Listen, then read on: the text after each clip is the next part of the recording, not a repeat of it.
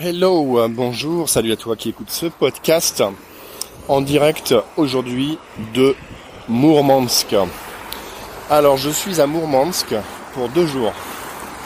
J'attends euh, des amis qui vont euh, venir me retrouver, qui ont prévu un, road trip dans la campagne de Mourmansk, à plusieurs dizaines de kilomètres d'ici, dans deux villages, pour aller traquer des aurores boréales. Bon, c'est pas dit qu'on en voit parce qu'il faut quand même des conditions euh, très particulières, je crois, pour que on puisse vraiment les, voir.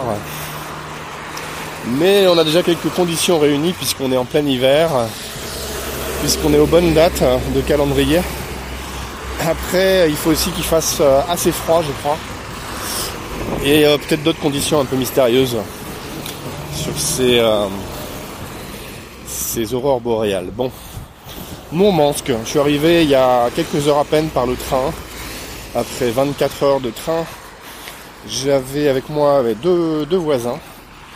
Euh, deux voisins, dont un très très sympa, un type d'une bonne cinquantaine d'années, qui vient à Mourmansk où il est né euh, pour vendre la maison en fait l'appartement euh, de ses parents. Euh, sa famille en fait quitte cette ville définitivement. Lui-même habite à Saint-Pétersbourg depuis 1998 euh, avec sa femme. Ils sont six dans un appartement de Saint-Pétersbourg. Il est retraité lui-même. Retraité de la flotte. En fait, il travaillait pour pour la marine de pêche.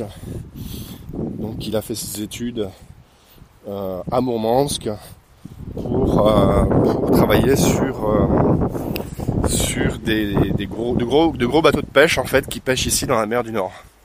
Bon, il faut savoir que le port de Mourmansk ne gèle jamais. Tout simplement parce que s'il déverse continuellement euh, une des ramifications du Gulf Stream qui monte jusqu'ici. On est vraiment très très au nord. On a passé dans la nuit le, le cercle polaire et on est 200 km au-dessus de la limite du cercle polaire. Donc c'est pour te dire que voilà, normalement ici il fait vraiment très très froid. Là, écoute, ça fait déjà 2 minutes 30 que je te parle avec la main sur mon smartphone.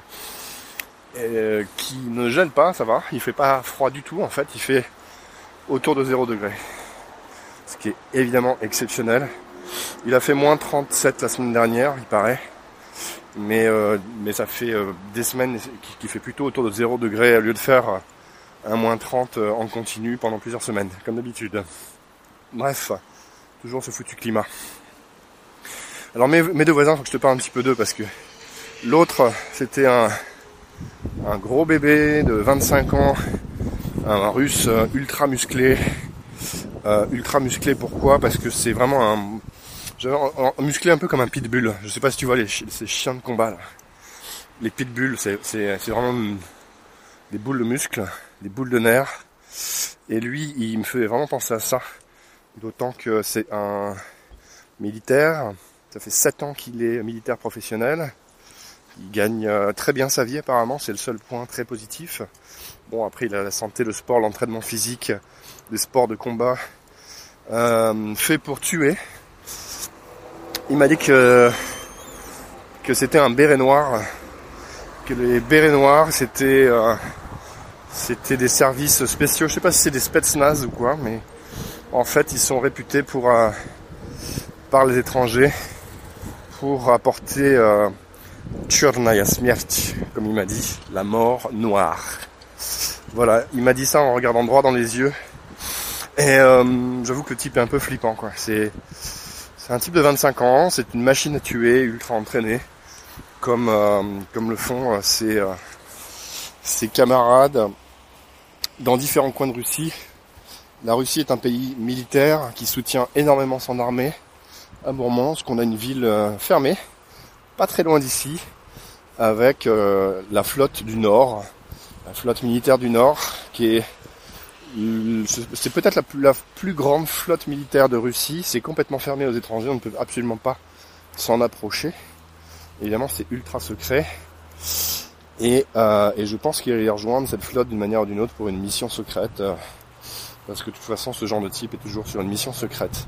Alors, il faut savoir que le gars avait quand même fait, euh, a quand même fait la Syrie. Donc, il est allé se battre hein, déjà à 25 ans. Bon, il avait l'air complètement en forme et pas du tout euh, blessé ni quoi que ce soit. Par contre, il a une manière de, de bouger, de parler, de, de, scruter avec ses yeux qui est très très euh, spécial. Ça mettait une drôle d'ambiance dans le compartiment. Et euh, j'avoue que heureusement qu'on était avec le troisième bonhomme qui lui euh, avait l'habitude, plus que moi. Et du coup, échanger un petit peu plus avec lui. Et d'ailleurs, il posait, il posait plein de questions. En fait, c'était rigolo parce qu'on est à la fois devant devant soi une machine à tuer, quoi. Mais vraiment, enfin, c'est un peu comme un GI américain. ce genre de bonhomme, voilà, ça plaisante pas, quoi. Quand on lui dit d'aller découper du, terroriste en Syrie, euh, il y va, quand il réfléchit pas, il y va, et il les découpe. euh, je sais pas si c'est au sens littéral du terme, mais en tout cas, ils sont vraiment formés pour ça. Donc c'est vraiment des voilà des types qu'on ne croise pas tous les jours. Et euh, c'est particulièrement impressionnant de se retrouver pendant 24 heures dans le même compartiment, à moins de 30 cm de lui. C'est assez curieux d'ailleurs parce que c'est le genre de, type qui n'a aucune euh, notion de bulle de bulle privative en fait. Moi j'ai l'habitude d'avoir des gens à une certaine distance de moi et pas et pas euh, en intrusion dans ma bulle. Et lui euh, souvent en fait euh, se déplace, prend un truc sur la table, passe complètement devant comme si j'étais pas là. Évidemment ça rentre dans ma bulle et ça me fait un peu ouais bon ça me donne envie de m'écarter un peu mais je peux pas parce que on est dans un compartiment un peu serré donc voilà. Donc euh, bon, euh, c'était un peu spécial et assez intéressant malgré tout. Bon, je suis content d'être arrivé. Là, j'ai pu me poser, me reposer un petit peu. J'ai quand même pas mal dormi cette nuit. Et là, je vais à pied à la découverte de Mourmansk. Qu'est-ce que je peux te dire d'autre sur Mourmansk? Ben moi, quand j'étais étudiant, j'entendais parler euh, non pas de Mourmansk, mais de de la péninsule de Kola commence ici en fait. Pourquoi? Parce que j'avais des cours sur l'écologie en Russie. Et cette péninsule est ultra connue, malheureusement, pour être l'un des endroits les plus pollués au monde en termes euh, de déchets nucléaires. C'est dans la péninsule de Kola que dans les années 90, là où tout s'est cassé la figure pour l'URSS, euh, les cimetières nucléaires russes de l'armée, bien évidemment, mais pas que, mais aussi civils. Il faut savoir ici, euh, vous avez dans le port de Mourmansk, d'ailleurs je vais peut-être aller le visiter, c'est le premier, euh, le premier brise-glace nucléaire au monde qui a été mis en service il y a déjà des années, qui, est maintenant un musée, qui est un bateau absolument énorme, avec tout ce qu'il faut pour y vivre pendant des mois à l'intérieur, dont une salle de concert, c'est un peu comme un hôtel très très bien équipé, on va peut-être aller voir ça. Bref, certains euh, de ces bateaux sont démantelés euh, correctement, d'autres non. Comme d'autres pays, les Russes ont bazardé euh, par-dessus bord les déchets nucléaires encombrants dont ils ne savaient pas quoi faire dans la mer de Barents à côté.